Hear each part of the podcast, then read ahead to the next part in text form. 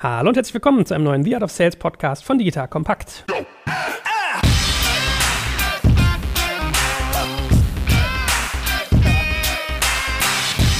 Mein Name ist Jörg Kaczmarek und heute etwas, was, glaube ich, viele beschäftigt, nämlich Verkaufen in der Krise. Wie stelle ich mich auf, wenn man wie jetzt so eine Corona-Krise hat oder vielleicht auch generell eine bestimmte Branche durch eine Krise geht, ich dort aber gerne etwas verkaufen möchte? So, das heißt, aus der heutigen Folge nimmst du natürlich ganz viel mit zum Thema Segmentierung, also wie identifiziere ich Krisengewinner und Verlierer und verkaufe an die? Welche Phasen gibt es eigentlich, die Unternehmen durchlaufen, wenn so eine Krise ansteht?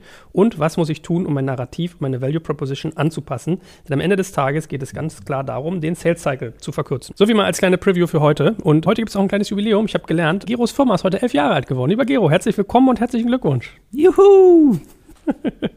Und wie fühlt es sich an nach elf Jahren? Ist es noch dasselbe? Ja, man liest ja immer in den Medien, wie die Leute dann ihre Firmen verlassen, ja. Und ja, nach drei Jahren, ja, wollte ich dann mal was anderes machen. Oder wenn die Leute nach fünf Jahren gehen oder nach sieben Jahren, ja, können alle gut total verstehen, ja. Ich muss sagen, nach elf Jahren ist es fast wie am ersten Tag. Ja, ich meine, das finde ich auch mal eine gute Message, weil so viele Leute sagen ja irgendwie, ich baue eine Firma auf und ziele nur auf einen Exit. Nach zwei Jahren schieße ich das Ding weg. Und wenn du mit den ganzen Mittelständlern redest, sagen die zwei Jahre, was ist denn das? Das ist in meinem Zeithorizont irgendwie ein Fliegenschiss, ne? Das ist so ein bisschen schade. Ja, aber stimmt, ich habe gelesen, Jens Begemann ist gerade bei Wuga raus, ne? Nach irgendwie, ich genau. glaube auch sieben oder elf Jahren. Ich weiß gar nicht, sieben. Elf Jahre. Elf auch, ne? Ja, siehst du? Lieber Jens, herzlichen Glückwunsch. Hast gute Arbeit geleistet. Deswegen finde ich das toll, dass du so lange da bist. Aber dann hast du auch ein bisschen Blick über die Historie. Ne? Das heißt, du hast ja vielleicht die eine oder andere Krise schon selbst miterlebt. Und gerade ist ja wirklich so, also mich beschäftigt das auch, wie verkauft man eigentlich in der Krise? Und mein erster Gedanke war, so in Vorbereitung von unserem Podcast, dass man wahrscheinlich viel drüber nachdenken muss, wer ist Krisengewinner, wer ist Krisenverlierer und sich mehr auf die Gewinner konzentrieren, oder? Ja, die Regel Nummer eins im Vertrieb ist ja immer, seinen Kunden zu verstehen.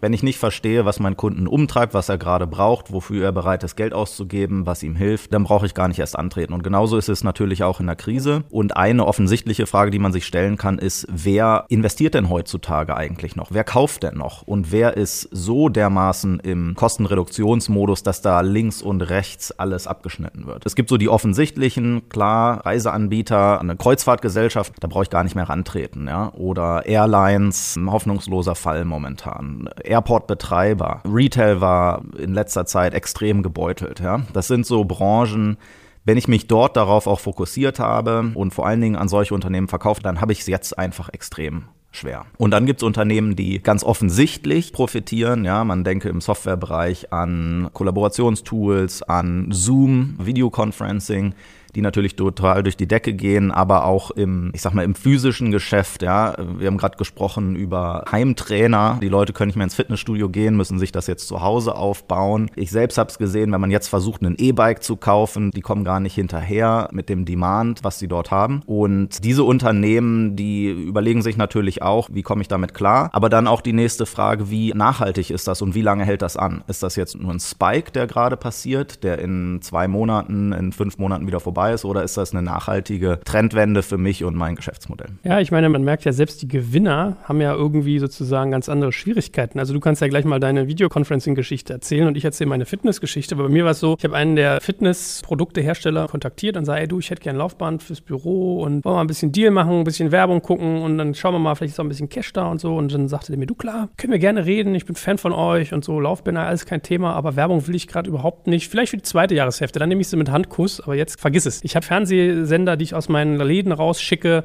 Ich habe irgendwie äh, Webseiten. Ich musste unsere englische Webseite musste ich komplett offline nehmen für eine Woche, weil wir so viel nachfragen. Wir kommen nicht mehr hinterher. Ich mache den Umsatz eines Monats teilweise an einem Tag. Ja, und gleichzeitig, weiß ich nicht, Produktion kommt nicht so schnell nach, Ware wird nicht so schnell geliefert. Ich kann im Versand irgendwie die Leute nicht so arbeiten lassen wie sonst, weil ich auf andere Hygienevorschriften achten muss. Sprich, ich habe die Nachfrage meines Lebens in einer Off-Season. Also Frühling, Sommer ist totale Off-Season für Fitnessgeräte. Und gleichzeitig komme ich aber gar nicht hinterher, weil, wie gesagt, die ganzen Sachen da so ein bisschen eingegrenzt sind. Also selbst Gewinner, habe ich gemerkt, können manchmal gar nicht so investieren, beziehungsweise haben sie ja so eine Welle, dass sie gar nicht den Bedarf haben, unbedingt was zu kaufen. Meine, vielleicht erzählst du mal deine Videogeschichte, das fand ich auch ganz interessant. Ja. ja, also jetzt in der Krise arbeiten alle von zu Hause und da will man natürlich auch die beste Videoconferencing-Software benutzen. Wir haben sehr viel rumprobiert, haben uns für Zoom entschieden und dann habe ich mir die Verträge angeguckt, die wir dort dann mit Zoom auch geschlossen haben. Habe mich gefragt, sag mal, warum schenkt ihr uns eigentlich die Software momentan und warum verzögert ihr die Umsätze? Warum schiebt ihr die so weit in die die Zukunft. Die machen uns Geschenke noch und nöcher. Und sehr weit in der Zukunft erst kommen die eigentlichen Beträge dann zu Trage. Und der Hintergrund ist ganz einfach. Die sind börsennotiert, die haben Angst davor, jetzt sozusagen so als Eintagsfliege in der Krise zu gelten. Ja, jetzt ist der Boom, alle wollen Videoconferencing-Software kaufen, das wie blöd. Und dann, wenn alle zurück in den Büros sind, dann werden die ganzen Verträge gecancelt und die haben Churn ohne Ende und die Umsätze brechen wieder zusammen. Und das wollen die einfach vermeiden und wollen eine gute Wachstumskurve zeigen können für 12, 18 Monate. Die haben Umsätze mehr als sie brauchen, um eine gute Story darlegen zu können. Und dann schieben sie einfach wie blöde auf die Zukunft, damit die Zahlen in der Zukunft gut aussehen. Ja, solche Effekte gibt es auch. Und ich sag mal so, jetzt sagt man, okay, wir segmentieren nach Gewinnern und Verlierern. Man fokussiert dann seine Salesforce quasi eher auf die Gewinner. Wird dann aber generell gekauft in der Krise? Weil bei den Endkunden ist ja immer so ein Stück weit, okay, Schockstarre. Man denkt immer so, ja super, jetzt können die ja alle online shoppen, wie blöde. Passiert am Anfang ja auch nicht, weil jeder eigentlich sein Geld zusammenhält. Wie ist das auf Firmenebene? Also kann ich davon ausgehen, dass wenn ich Gewinner identifiziert habe, dass da was passiert? Oder ist das irgendwie so, dass die trotzdem sie gewinnen, eher sagen, naja, okay, mal abwarten, was passiert? Also eins müssen wir auch ganz klar sagen. In so einer Krise wie bei Corona gibt es wesentlich mehr Verlierer als Gewinner.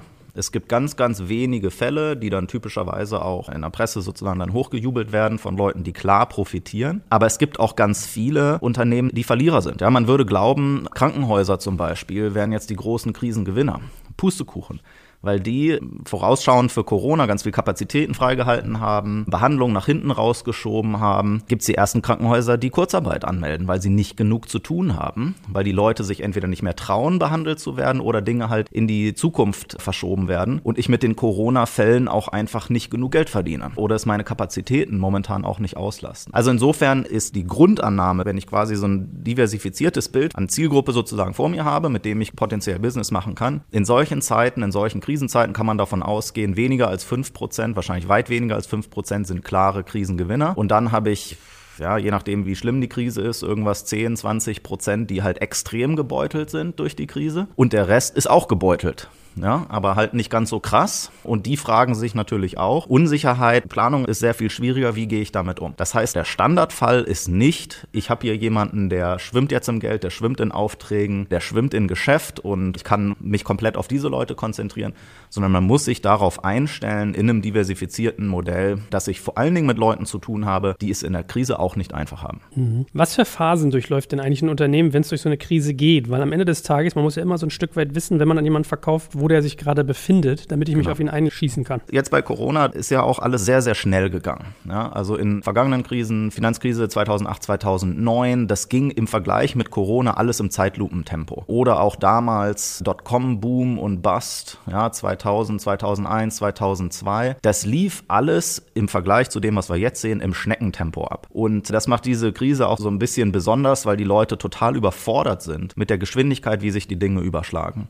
So, was sind die Phasen, durch die so ein Unternehmen durchgeht? Erste Phase ist React and Respond. Ja, was sind die unmittelbaren Dinge, die ich machen muss? Ich muss zum Beispiel mein Geschäft auf Homeoffice, soweit es möglich, umstellen. Ich muss davon ausgehen, dass meine Lieferketten, die über Grenzen rübergehen, nicht mehr funktionieren oder dass einzelne Zulieferer aus Italien zum Beispiel komplett die Produktion eingestellt haben. Ja, das sind so die Dinge, auf die ich unmittelbar eingehen muss um überhaupt mal einen Geschäftsbetrieb aufrechtzuerhalten. Überleben ist sozusagen die Devise. Der zweite Schritt ist Kosten senken. Es ist eine Nachfragekrise. Ich kann weniger verkaufen, entweder jetzt schon akut oder in der ersten Welle, in der zweiten Welle, die kommt. Ja, die Leute verdienen weniger, deinen Kunden geht's auch nicht gut oder den Kunden deiner Kunden geht es nicht gut. Das heißt, womöglich in fünf oder sechs Monaten erst siehst du die Effekte.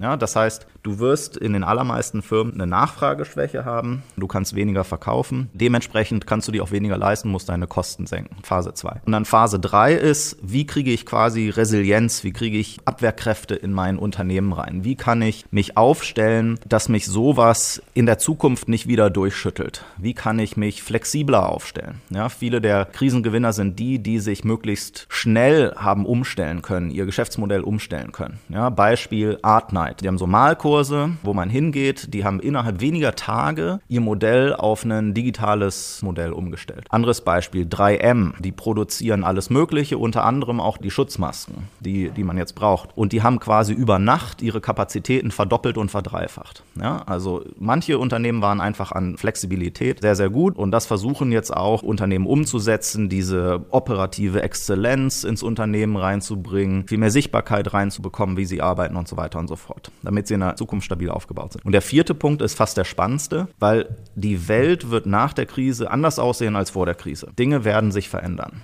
Beispiel Homeoffice. Wenn ich es geschafft habe, zwei oder drei Monate komplett im Homeoffice zu arbeiten mit einer ganzen Firma, ist es unwahrscheinlich, dass ich zu dem alten Modell 1 zu 1 wiederkehre, sondern sehr viel wahrscheinlicher, dass ich zum Beispiel ein flexibleres Modell habe. Oder Beispiel, wenn man mit Vielfliegern dieser Tage redet, ja, die sonst den ganzen Tag nur im Flugzeug sitzen und von einem Ort zum anderen jetten, die sagen sich, oh, wie cool ist das denn, Zeit mit der Familie zu verbringen. Also es ist garantiert nicht das erste nach der Krise, dass ich mich wieder in einen Transatlantikflug setze. Ja, ich werde versuchen in der Zukunft das zu vermeiden und ich glaube, wir sind alle smart genug, um das zu vermeiden. Ja, also manche Dinge werden nach der Krise komplett anders sein. Und jetzt ist die Frage, was heißt das denn für mein Geschäft? Wie muss ich mich denn neu aufstellen? Oder was kann ich auch Smartes tun, um mich in dieser neuen Welt, die zwangsläufig digitaler ist, die ist womöglich lokaler, regionaler. Ich habe womöglich eine andere Wahrnehmung, was für mich wichtig ist und was für mich unwichtig ist. Wie kann ich und mein Unternehmen mich darauf einstellen? So, und das sind die Fragen, die sich dein Kunde stellt. Und die Frage ist, wie kannst du ihm dabei helfen, dieses Renew umzusetzen für sich und sein Unternehmen? Also, Fazit, vier Phasen, React and Respond, Phase Nummer eins, dann Kostensenkung Nummer zwei, operative Resilienz quasi Phase Nummer drei und dann Renew Nummer vier. Die sehr weitsichtigen Firmen, die haben schon sehr frühzeitig angefangen, mit allen, sich sozusagen über alle vier Dinge Gedanken zu machen. Aber dann die meisten Firmen, die waren auch einfach total überwältigt und die sind jetzt noch im Kostensenkungsmodus oder sind da noch gar nicht richtig durchs Unternehmen einmal durchgegangen. Und andere, die sind immer noch total in Schockstarre und die liegen komplett am Boden. Und dann gibt's wiederum andere, die haben schon Szenarien gebaut, wie die Zukunft nach Corona wohl für sie aussehen wird und wie sie jetzt anfangen müssen, ihr Geschäftsmodell umzubauen.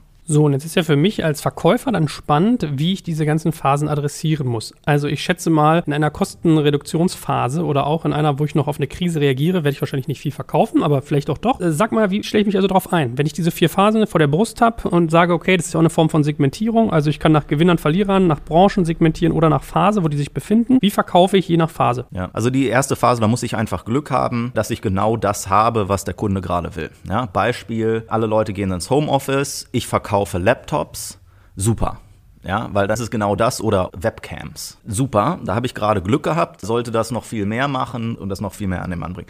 Wenn das nicht mein Geschäftsbereich ist und ich gerade nicht Glück gehabt habe, dann kann ich da auch nicht viel machen. Kostensenkung gibt es auch nur wenige, die dort Produkte und Dienstleistungen wirklich im größeren Stil an den Mann bringen können. Alles klar, was so, also zum Beispiel Einkaufsberatung. Ich berate Unternehmen dabei, wie sie ihren Einkauf besser gestalten können, wie sie besser Rahmenverträge aushandeln, wie sie bei Zulieferern nochmal 10 oder 20 Prozent mehr rausholen können. Ja, das hat jetzt natürlich total Hochkonjunktur. Alle Leute, die in so einem Bereich unterwegs sind, die können sich vor Aufträgen nicht retten. Aber wenn mein Geschäft nicht inhärent kurzfristig Kostensenkung ermöglicht, habe ich schlechte Karten. Ja, Im IT-Bereich zum Beispiel ist ganz spannend, was sich gerade geändert hat, wenn ich IT-Produkte anbiete dann gucken die Leute heute ganz stark darauf, noch viel stärker darauf, wie lange dauert es quasi bis zum Return on Invest. Wenn ich ein Produkt habe, wo ich sage, ja, damit stehe ich in zwei Jahren besser da oder damit stehe ich in zwölf Monaten besser da, ist das nicht mehr gut genug, sondern ich brauche etwas, was mir auf einen Zeithorizont von ein bis zwei Monaten Kosteneinsparungen bringt. Wenn ich das beweisen kann, dann kann ich auch in so einen Account sehr erfolgreich hinein verkaufen, der gerade oder in diesen Use Case rein verkaufen, Kostensenkung.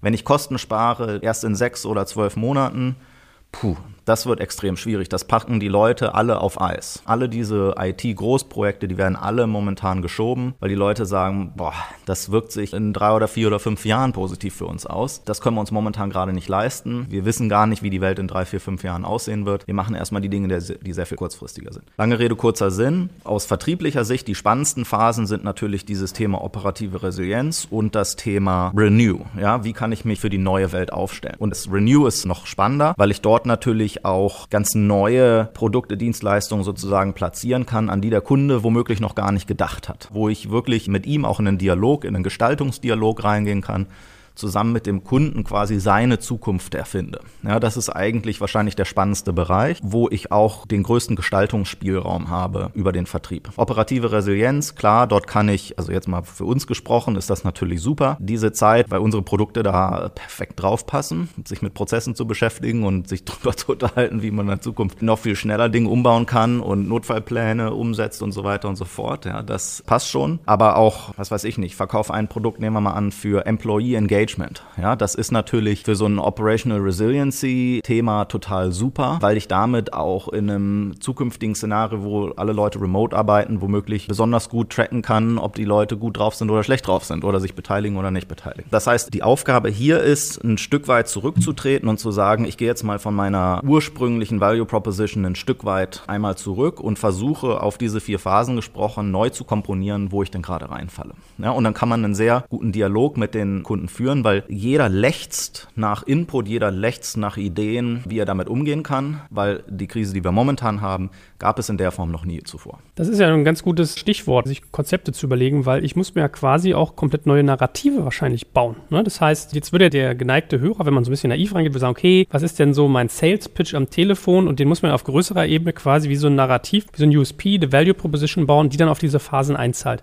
Wie gehe ich da vor? Was mache ich, wenn ich jetzt weiß, okay, Segmente so, Phasen so, wie erzähle ich meine Geschichte neu? Also ich sage es ja immer, Vertriebler müssen schlau sein. Das kann man nicht häufig genug sagen, gerade wenn ich komplexe Produkte und Dienstleistungen habe. Das ist nicht gleich Kugelschreiber verkaufen oder Seife verkaufen, ja, sondern Vertrieb, wenn er gut gemacht ist, ist immer sehr schlau. Heißt in diesem Fall mehr denn je, ich muss signifikant Zeit mit meinen Kunden verbringen, in Gesprächen dieser Tage virtuell, verstehen, was sie umtreibt, verstehen, wo sie heutzutage stehen, wo sie hinwollen, was sind die Sorge, was sind die Nöte. Zweitens, ich muss mehr denn je mich auf dem Laufenden halten, was treibt die Leute um, Marktstudien, was für Artikel gehen durch die Presse, das Unternehmen, mit dem ich dort gerade rede, was weiß ich über das, was ist seit gestern anders? Oder was ist seit letzter Woche anders als noch in der Woche davor. Das sind die Dinge, die ich tun muss. Und dann probiere ich, dann teste ich einfach mal verschiedene verschiedene Narrative aus. Ja, das ist dieses, wir haben ja häufiger darüber schon gesprochen, über den Vertriebsprozess. Also klassisches Modell, wo ich zum Beispiel Active Outreach mache über BDRs oder andere Kollegen. Einfach mal mit verschiedenen Messages an meine Zielgruppe rangehe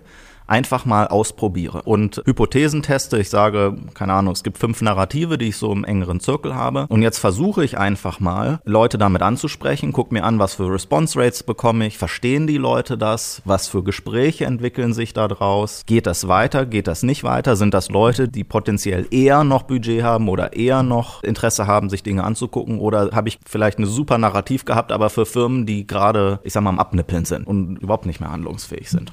Also experimentieren ist ein großes Thema und experimentieren funktioniert zu einem Stück weit auch über Volumen und über Fleiß. Ja, Volumen, dass ich ja nicht nur mit einer Person rede am Tag, sondern idealerweise mit 20 oder mit 50, wenn ich das machen kann. Weil dann kriege ich diese Frequenz, diese Taktung da rein, dann kann ich mein Narrativ schärfen, kann mein Gespräch, mein Gesprächsaufhänger sozusagen schärfen, um in die richtigen Dinge auch dann reingehen zu können. Und wie gesagt, das, was vor einem Monat oder vor zwei oder vor drei noch war, war, kann sein, dass das heute heutzutage komplett überholt ist und dass ich nochmal neu anfangen muss. Okay, also nah am Kunden sein, Narrativ schärfen, quasi auch ausprobieren, testen. Wie steht es um, um Budgets? Also man kann ja manchmal auch so ein bisschen überlegen, bei wem ist sozusagen das Budget in einer Phase vielleicht attraktiver oder einfacher zu kriegen als woanders, weil man muss ja manchmal tricksen, ne? also ist ja auch bei unserem Bereich so, keine Ahnung, da gibt es Weiterbildungsbudgets, es gibt Marketingbudgets, Personalbudgets und so weiter und so fort. Macht das einen Unterschied? Also ist es vielleicht sogar schlau, wenn ich mir so eine Renew-Phase angucke oder Build Resilience, dass ich da mal drüber nachdenke, wer ist eigentlich mein Käufer und wessen Budget zapfe ich an? Ja, absolut. Also in dieser Krise wird eine Sache offensichtlicher mehr denn je, die aber eigentlich fundamental in diesem Vertriebsprozess drinsteckt.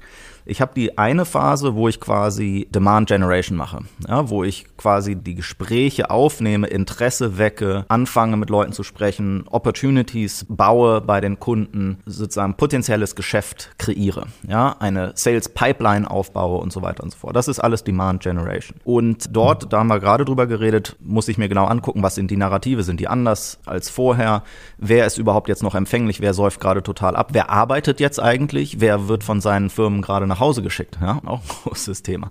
Das ist das ganze Thema Demand Generation. Momentan ist das an manchen Stellen leider total entkoppelt von der Frage, kriege ich diese Sales Opportunities am Ende des Tages auch konvertiert in Bestellung? Weil das passiert natürlich nur, klar, wenn das Produkt sitzt, Value Proposition sitzt und so weiter und so fort, alle das toll finden, aber auch Budgets da sind und Leute am Ende des Tages auch willens sind, die Unterschrift aufs Papier zu setzen. So, und da ist momentan gerade so ein Problem deutet sich an, weil es in vielen Unternehmen, gerade in den großen, noch einen Disconnect gibt zwischen den Leuten, die in den Fachabteilungen spannende Dinge tun und auch spannende Aufgaben haben und das lösen wollen, und den Leuten, die am Ende des Tages finale Hoheit über die Budgets haben. In der Vergangenheit war das eher so ein bisschen Cruise Control. Wenn ich einen Case Case baue, der spannend ist fürs Unternehmen und das macht total Sinn, dann landet zwangsläufig irgendwann die Unterschrift drunter. Momentan ist das anders, weil die Controlling-Abteilungen, CFOs holen sich an vielen Stellen momentan sehr viel Macht, sehr viel Kontrolle wieder zurück und sagen, ja, das ist schön und gut, dass ihr hier arbeitet, aber am Ende des Tages kann es sein, dass wir dem allen einen Riegel vorschieben und sagen, wir machen hier einen Spend-Cut. Ja, es gibt jetzt keine neuen Ausgaben, die wir nicht letzte Woche schon hatten. Die werden alle abgeschnitten. Und das überrascht dann Fachabteilungen zum Teil auch. Auf einmal alles läuft grün, alles sieht gut aus.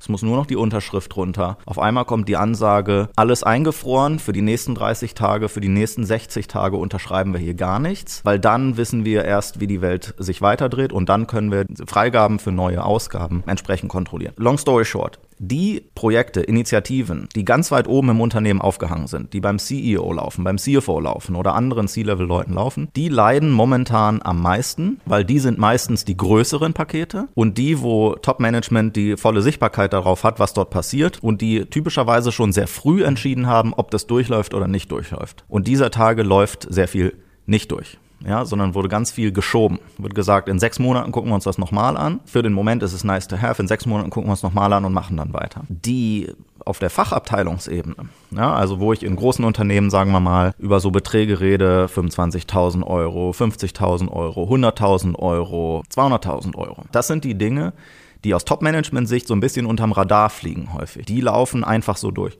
Wir haben es in vielen Unternehmen gesehen, dass die ihre Kosten oder ihre Bestellverhalten, die waren noch gar nicht schnell genug, dass die neuen Regeln in der Fachabteilung angekommen sind. Das heißt, man sieht es in manchen Firmen, dass man sich unglaublich beeilen muss. Und das muss man seinen Ansprechpartner beim Kunden auch sagen, zu sagen, ihr müsst euch auch beeilen, weil wir glauben, was wir in Basis dessen, was wir in anderen Firmen sehen, dass in spätestens zwei oder drei Wochen wird hier ein fieser Riegel vorgeschoben vor alles, was passiert. Und ihr seid die Leidtragenden, weil ihr wollt es ja eigentlich haben, sonst würden wir ja gar nicht reden. Wir sind die Leidtragenden, weil wir nicht zu Geschäft kommen. Deswegen müssen wir jetzt in den nächsten fünf Tagen, in den nächsten zehn Tagen zu einem Abschluss kommen, weil sonst sind diese Budgets Schall und Rauch. Ja, und diese Freigabe existiert nicht mehr. Weißt du, wo man das erkennen kann? Also im Prinzip haben wir jetzt zwei Sachen von dir gelernt. Das eine ist, wenn ich Budgets habe, die sehr strategisch aufgehangen sind, ist die Wahrscheinlichkeit hoch, dass ich da sehr viel Hassel habe, weil die sind sehr groß, sehr sichtbar und damit sehr oft aus dem Spiel genommen gerade. Wenn ich auf die Department-Ebene bin, habe ich quasi so eine Sanduhr, die läuft, weil du sagst, es kaskadiert sich nach unten irgendwann durch.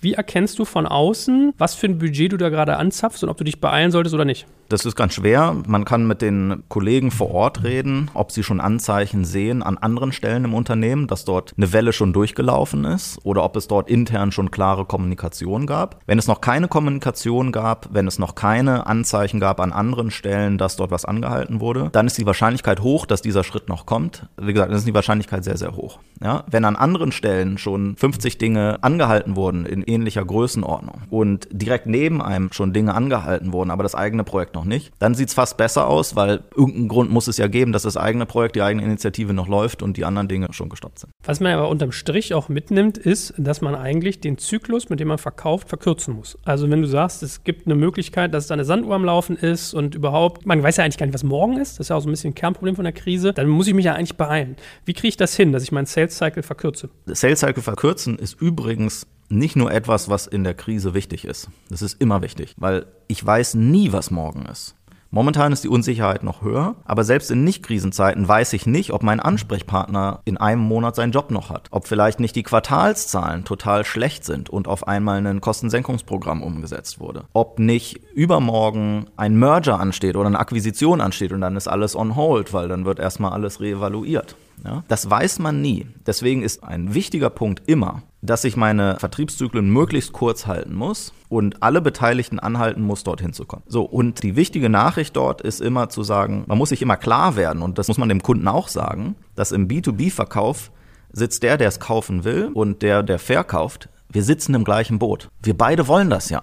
Sonst würden wir nicht reden. Und wir müssen jetzt gemeinsam alles tun, quasi deine Maschinerie, die in deinem Unternehmen unterwegs ist, mit Einkauf und dem und das und Steering Committee und das und das und das und das. Das müssen wir zusammen möglichst gut orchestrieren, dass uns beiden dort keine blöde Überraschung morgen passiert. Also das ist immer das Wichtigste. Mein Champion, mit dem ich dort unterwegs bin, der ist sozusagen meine Eyes and Ears, meine Augen und Ohren innerhalb der Organisation. Den muss ich antreiben, den muss ich helfen, dem muss ich erklären, wo er welche Informationen im Unternehmen abgreifen kann, wo wir wie was beeinflussen können gemeinsam. Und dann schaffe ich das auch, da möglichst durchzukommen. Was ist mit dem Zoom-Weg, wo du sagst, ey, wow, warum macht ihr mir solche Geschenke, ihr verschiebt das alles nach hinten raus? Ist es sozusagen auch ein gangbarer Weg gerade, Sales Cycle zu verkürzen, indem ich Rabatte einräume, indem ich Optionen irgendwie ermögliche mit später Zahlen? Oder, oder, oder? Macht das Sinn oder schießt man sich mit den Fuß? Nö, kann man auch machen. Also mal ein Beispiel. Was du zum Beispiel immer sehr einfach machen kannst, ist Exit-Klauseln einzubauen. Stell dir vor, du verkaufst ein, sagen wir, Softwareprodukt. Wir sind uns handelseinig, wir machen heute den Abschluss, aber du, lieber Kunde, du kriegst für die ersten 30 oder 60 Tage quasi eine Rücktrittsklausel.